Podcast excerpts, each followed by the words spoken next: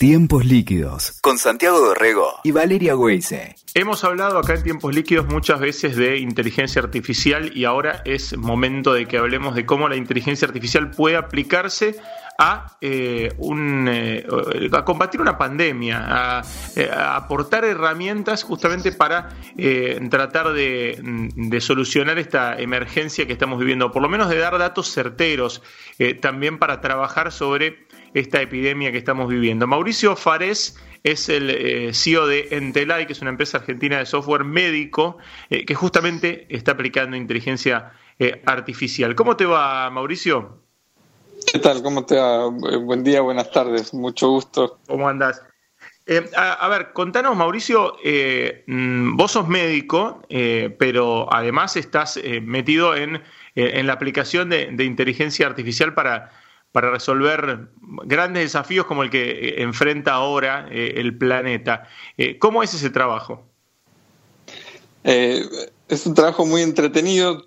Yo llego a la inteligencia artificial desde el lado de la salud pública, que es como la especialidad que hice más allá de, la neurología, y, y, los desafíos que hay en el sistema de salud son enormes. si hay algo que hizo por ahí esta pandemia fue eh, hacer bien, hacer notar este tipo de desafíos, y pero por otro lado, que nosotros, los médicos, todos los actores que estamos en el sistema de salud, eh, nos diéramos cuenta de, que hay cosas que se podían hacer mucho mejor. Eh, desde telemedicina, era insólito que en el 2020 no esté aceptado que se pueda hacer una consulta por videollamada y a fuerza de este virus, lamentablemente, más allá de todo lo negativo, obviamente, creo que un aspecto positivo de esto es que eh, hizo a la gente darse cuenta que no tenía ninguna lógica que un paciente y un médico no puedan dialogar a través de una cámara y que eso no constituye un acto médico y que obviamente eso el, el médico lo pueda eh, tener una retribución por sus honorarios. Eh, ese es un aspecto muy sencillo. Y el otro es en, la necesidad, sobre todo en, en, lugares con bajos recursos, decir, bueno, más que nunca hay que ser muy inteligente con las herramientas que tenemos porque no queremos que colapse el sistema de salud, como lamentablemente uno ve en lugares desde Italia hasta Nueva York, donde quizás eh, uno piensa que hay abundancia de recursos, pero cuando el sistema se pone a prueba a veces, eh, por más que uno tenga todo el dinero del mundo, los recursos no alcanzan. Entonces creo que una de las cosas positivas también, más allá de lo que mencionaba de telemedicina, es el hecho de eh, nos enseñó que, hay que ser muy cuidadosos con los recursos, con la plata que tenemos y con las herramientas que tenemos.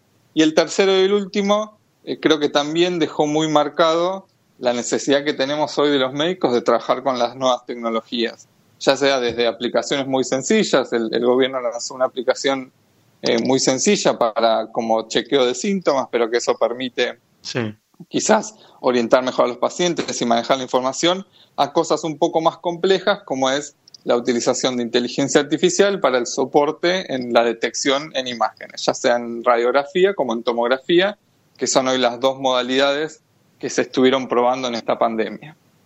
Eh, la aplicación de, inteligencia artificial en este caso eh, podría servir para, una vez que vos le brindás a la herramienta eh, qué sé yo, miles y miles y miles de radiografías o de, o, de tomografías, ¿no? de, diagnóstico de imágenes, pueda observar esas diferencias y pueda darte datos de eso? Exacto. normalmente los procesos, estos algoritmos de inteligencia artificial, funcionan igual que un médico. Es decir, uno ve una cantidad de imágenes y con el tiempo aprende a descubrir o figurar patrones que le permiten eh, el día de mañana ante una nueva imagen decir, bueno, este paciente tiene una neumonía. Los médicos nos entrenamos de esa manera, años, años, años de trabajo, de ver imágenes, imágenes, imágenes. Llega un momento que decimos, ah, bueno, esto es una neumonía porque ya vi X cantidad de imágenes. En eso los algoritmos no son distintos a un, médico humano en el sentido que uno los entrena y aprende. En general, las ventajas que tienen es que el entrenamiento de un médico lleva años y es muy costoso y este tipo de tecnologías hoy por hoy convergieron a un punto en que con un buen conjunto de datos y con buen conocimiento detrás se pueden tener precisiones eh, incluso comparables o superiores a las de un médico especialista. Eh, y ese es el funcionamiento en general de estas tecnologías. Mauricio, Valeria te saluda. ¿Cómo andás? ¿Todo bien? ¿Qué, qué tal, Valeria? ¿Todo bien? Bueno, a ver, eh, esto que vos estás explicando es el desarrollo que hicieron, ¿no? En Entelay, este, que es PIC COVID-19, así se llama. Exacto. Nosotros lo que hicimos es, eh, hago primero una breve introducción para entender un poco dónde entra este tipo de tecnología. Eh, hoy por hoy el, diagnóstico de, de, esta enfermedad es por una técnica de laboratorio que se llama PCR, ¿sí? Que es con un hisopado, eso se, analiza a ver si se detecta el virus, y eso es hoy por hoy lo que se acepta como diagnóstico, que es una técnica que tiene sus limitaciones, o sea, tiene una capacidad de detección que, no es muy alta, está alrededor del 70%, pero eso es hoy por hoy la forma en que eh, todos los países están haciendo el diagnóstico. Ahora, antes de llegar a eso, hay una etapa en que uno tiene que manejar al paciente y decidir qué carga va a tener ese paciente en el sistema de salud. Si yo a todos los pacientes que vienen con tos y fiebre a una, a una guardia, yo los trato como si fuesen una persona con COVID-19 y les mando a hacer aislamiento, etcétera, etcétera, eso tiene un costo y un consumo de capacidad que es insostenible. Ahí es donde uno tiene colapso del sistema de salud y es donde lamentablemente uno ve esas imágenes terribles en otros países donde no dieron abasto con esa demanda y no pudieron atender bien a los pacientes. En esa etapa crítica del manejo de los pacientes, hoy por hoy la mayoría de las sociedades médicas recomiendan, obviamente, la evaluación clínica del médico, lo que es el análisis de sangre, porque hay algunos marcadores que permiten entender si el paciente puede tener más chance de tener COVID, y en algunos casos la radiografía de tórax.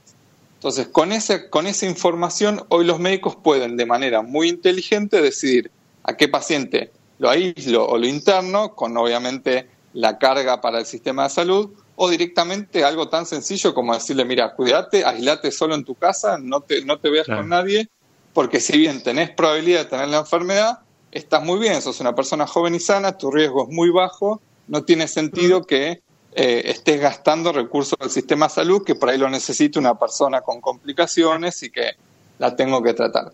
En ese contexto es importante esta introducción porque ahí es donde utilizar este soporte para radiografías puede ser muy importante. Entonces lo que hicimos nosotros fue, agarramos a este médico de inteligencia artificial que teníamos, que estaba entrenado con más de 100.000 imágenes, y le decimos, bueno, a ver, no tenemos tantas imágenes de COVID porque no, no existe esa información en tan poco tiempo, pero sí tenemos un buen conjunto de datos que varios médicos revisaron. Utiliza esta información para reaprender y ver si podés eh, predecir qué imágenes son más compatibles con COVID. Que es lo mismo que están haciendo todos los médicos que se están entrenando día y noche para detectar eso en las radiografías. Con la ventaja de que esto eh, se hace mucho más rápido. Entonces, trabajamos en este desarrollo y estamos haciendo un estudio en que lo que vemos es que hoy los médicos cuando ven una radiografía detectan solo la mitad de los casos de COVID. ¿sí? Es decir, que de 10 pacientes que ve un médico, solo en 5 puede decir bien si tiene COVID o no, lo cual en general es un porcentaje, un porcentaje muy bajo y obedece más que nada a que es algo completamente nuevo. Cuando a esos médicos uno le da este tipo de soporte de inteligencia artificial, ese, ese número pasa, pasa a ser de 7 u 8 pacientes de cada 10. Con lo cual, eh, hay una mejora, no es el 100%, pero es una mejora sensible en la capacidad de los médicos de decidir qué radiografías son compatibles con COVID. Y ese tipo es espectacular, pero yo te quería preguntar, Mauricio, eh, eh, ¿cómo es el tema de colaboraciones? Porque muchas veces lo que pasa eh, tanto con trabajos de inteligencia artificial o con trabajos de Big Data, es que eh, saltan eh, concepciones y estructuras y, rutinas y, formalismos que a los que estamos demasiado acostumbrados, digamos, que hacen que la colaboración de los datos sea muy difícil, ¿viste? De pronto te sentís como que estás en la Edad Media donde los alquimistas encontraban sus fórmulas en, lo alto de una torre y no se lo compartían a nadie, este, ¿no? digamos, ahí empieza a jugar esa dificultad de, tener este, la posibilidad de colaborar y de que todo el mundo aporte, porque obviamente cuantos más, este, cuanto más información tiene ese motor de inteligencia artificial, más inteligente se vuelve, ¿no?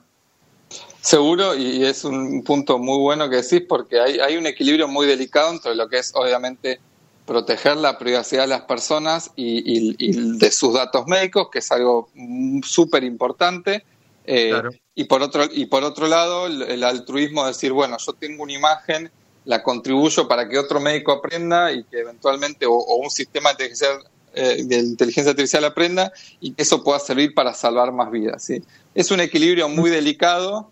Eh, nosotros creemos que ni hay que eh, compartir alegremente todo sin ser cuidadoso, ni lo que vos decís, esto de nichos o ser muy celoso de la información, a largo plazo atenta contra la, colaboración. También creo que de alguna manera e, este tipo de situaciones eh, hizo que mucha más gente esté dispuesta a compartir datos sin eh, quizás dejando un poco de lado esos, esos temores pero que, digamos, de cualquier manera son importantes. O sea, no, no, yo no creo que sean injustificados, yo creo que son muy justificados, pero hay que encontrar un equilibrio y eso se da eh, punto por punto, especialidad por especialidad.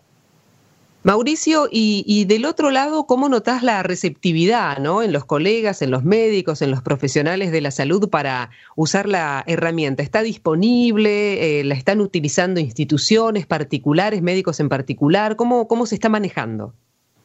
Mira, en líneas generales, esto que nosotros, obviamente como parte de nuestra contribución, lo, hicimos abierto a los médicos, eh, aclarando un poco que obviamente al ser una herramienta que tiene un entrenamiento eh, tan pequeño, digamos, por, por, el conjunto de datos disponible, que es una herramienta que tiene sus limitaciones, pero digamos, por otro lado, nuestro estudio muestra claramente que eh, los médicos por falta de experiencia también tenemos nuestras limitaciones y que cuando se usan esas dos herramientas, que son complementarias, tanto el médico con el soporte de inteligencia artificial, el rendimiento es, mejor.